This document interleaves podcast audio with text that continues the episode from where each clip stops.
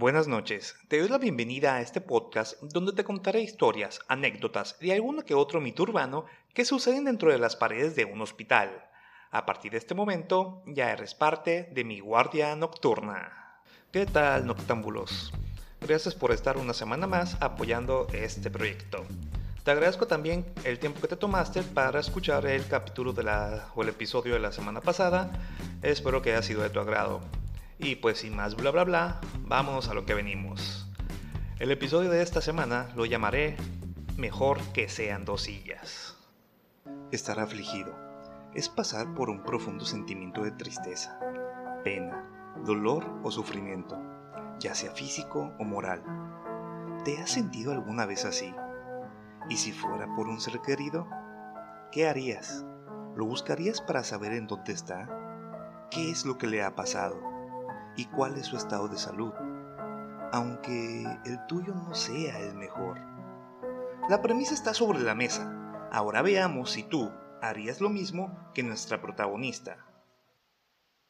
Rodrigo escuchaba solo el ruido de la sirena a lo lejos. Seguía confundido. No sabía qué hacía dentro de la ambulancia. No tenía idea a dónde lo llevaban. Una parte de él pensaba que ya todo había pasado, aunque tal vez haya sido solo un deseo, un pensamiento que surgió de su mente para mitigar el dolor que sentía. Y si bien el rumbo de la ambulancia era incierto, el destino de Rodrigo esa noche lo era más. Geográficamente ubicada en Sinaloa, llamada Lugar de Tortugas Terrestres, y con un poco más de 300.000 habitantes, Mochis es el lugar en donde una clínica privada y su personal darían testimonio de lo ocurrido esa noche, esa guardia nocturna, en donde todos quedarían perplejos. La enfermera de nombre Luna recién llegaba a su turno de noche, en el que fungía como jefa de piso. Su tarea primaria era asignar al personal de enfermería los pacientes que cada quien atendería durante la guardia, tarea que se vio interrumpida por una persona. Era una anciana, de estatura por debajo del promedio, algo encorvada y de aspecto humilde. Vaya, alguien con bastantes años a cuestas pues fue esta anciana quien detuvo momentáneamente el trabajo de Luna para preguntarle por un paciente.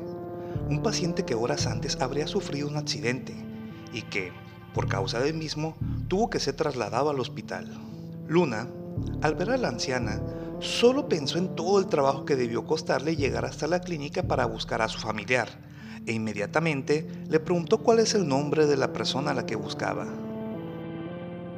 Rodrigo, se llama Rodrigo y es mi esposo. Y esas serían las últimas palabras que saldrían de su anciana boca. Una vez teniendo un nombre y lo más parecido a un diagnóstico, Luna buscó en su bitácora al paciente.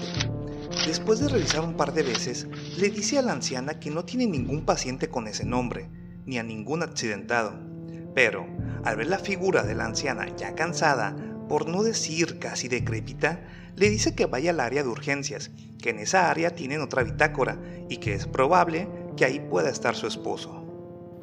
La anciana no dice más, solo asienta con la cabeza y sigue el camino por el pasillo que dirige a urgencias. Una vez ahí, la enfermera que estaba a cargo del área ya sabía a lo que iba la anciana, pues Luna le comentó por teléfono sobre el caso, revisó su bitácora una y otra vez solo para cerciorarse que Rodrigo, el esposo perdido, tampoco se encontraba ahí. Al escuchar esto, la anciana no dice nada, solo da la media vuelta y se regresa nuevamente por el pasillo al área de hospitalización. Luna la ve esta vez más cansada. La vieja ni siquiera es capaz de levantar la cabeza, siempre con la mirada hacia el suelo. Incluso, en palabras de la propia enfermera, refiere verla con un tono de piel verde ante el temor de que la anciana pudiera desfallecer en cualquier momento, le acercan una silla y le ofrecen sentarse para que tome un respiro. Mientras esto ocurría, Luna llamó a su superior para preguntarle por la bitácora de turnos anteriores.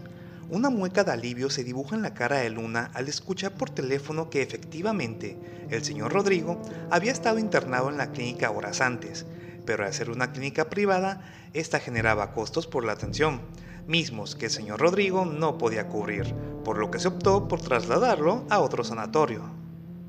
La cara de alivio de segundos antes se desdibujó, pues no le causaba ninguna satisfacción tener que decirle a la anciana que su esposo se encontraba en otro hospital y que tendría que ir a buscarlo por su propia cuenta.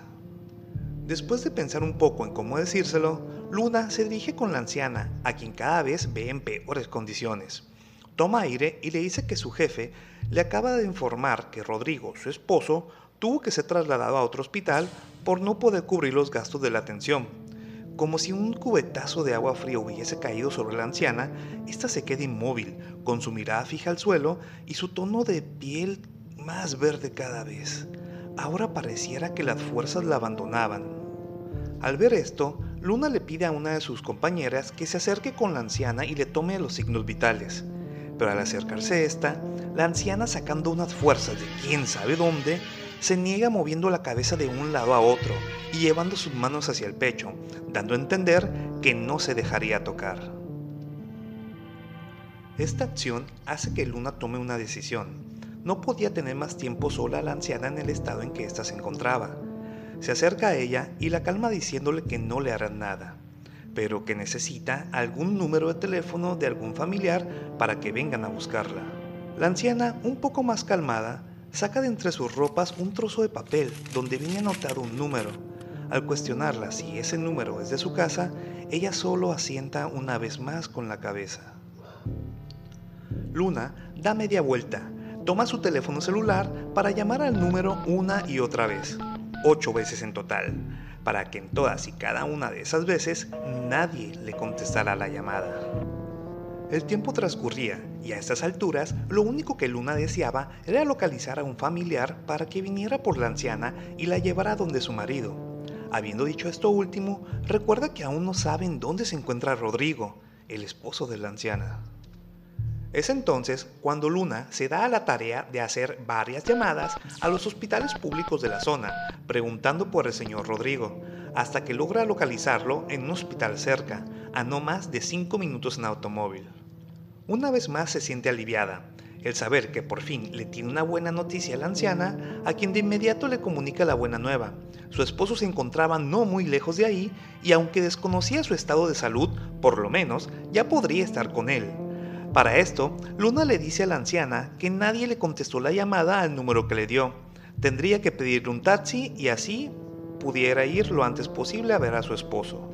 El tiempo que le toma a nuestra enfermera protagonista hacer la llamada para pedir el taxi y darle la instrucción de que recogería a una anciana en el área de recepción del hospital, donde la secretaria pagaría el pasaje para que la llevara al hospital general más cercano, no fue más de dos o tres minutos, tiempo suficiente para que nuestra otra protagonista abandonara la silla en la que momentos antes descansaba su decrépita humanidad.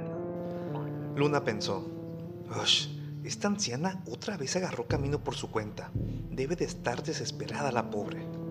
Luna atraviesa rápidamente el pasillo, el cual, cabe mencionar, es el único camino para llegar a la recepción.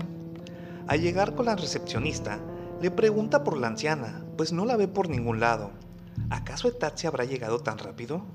Pensó por un instante, pero esa idea se desvaneció al momento, pues la recepcionista le contestó que no había visto a ninguna anciana, niña o joven. Es más, que absolutamente nadie, ninguna persona había pasado por su área desde que empezó su turno. La cara de alivio de hace unos instantes ahora era sustituida por una de sorpresa, por no decir espanto cara que compartió con la recepcionista al platicar lo sucedido. Creo que está de más decirte, porque ya te imaginarás, que los siguientes minutos fueron de una plática intensa, con argumentos, teorías y respiraciones agitadas de entre el personal de enfermería que estaba laborando esa noche, dado que por lo menos cuatro enfermeras habían tenido contacto con la anciana. De entre el fervor de la conversación, el celular de Luna empezó a sonar una vez más, ella contesta sin ver el número del remitente de la llamada. Bueno, ¿quién llama? Hola, llamo porque tengo varias llamadas perdidas de este número. ¿Se le ofrecía algo? Oh sí, qué bueno que me regresó la llamada. Lo que pasa es que hace un momento un familiar suyo estuvo aquí buscando a su esposo. Era una anciana y estaba buscando al señor Rodrigo. Tras un largo silencio en la línea, por fin el familiar contesta. Señorita, eso que usted me dice no puede ser. Rodrigo es mi abuelo. y hasta hace unos momentos estaba hospitalizado, sí, pero mi abuela, la anciana que usted dice haber visto, murió hace cinco años. La temperatura bien podía haber estado bajo cero en ese momento, pues el frío que invadió el cuerpo de Luna de pies a cabeza la dejó muda por varios segundos. Tras recuperar el habla, tuvo bien a decirle a su interlocutora. Oiga, no me diga eso, no puede ser cierto. Si varias enfermeras la vimos, la atendimos, estábamos preocupados por ella. Hasta le conseguimos un taxi para que pudiera ir con su esposo al hospital donde está... Un momento. ¿Dijo usted que su abuelo, el señor Rodrigo, estaba hospitalizado? Eh, sí, así es. Estaba. Murió hace unos minutos. Horas después, la nieta de Rodrigo, sí, la mujer que contestó la llamada, llega al hospital donde labora Luna. La busca hasta encontrarla y cuando está frente a ella, le entrega unas fotografías y le pregunta, ¿es ella la anciana que vio esta noche?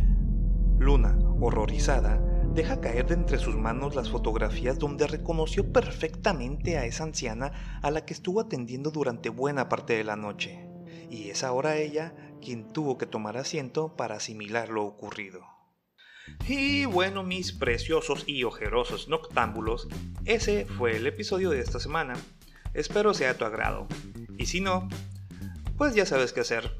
Puedes mandarme tu historia, anécdota o mito urbano que te haya sucedido a ti o en tu hospital al grupo de Facebook Guardia Nocturna. Si no te has agregado, pues ¿qué estás esperando? Guardia Nocturna en Facebook tiene la imagen de un pasillo de hospital con una silla de ruedas, que es la misma imagen que está en la portada del podcast. O si aún así quieres guardar un poco más de anonimato, puedes mandar tus historias al correo miguardianocturna.gmail.com Yo soy Juan Jesús Aramburrito y por esta semana nos despedimos. Nos escuchamos en la próxima. Chao.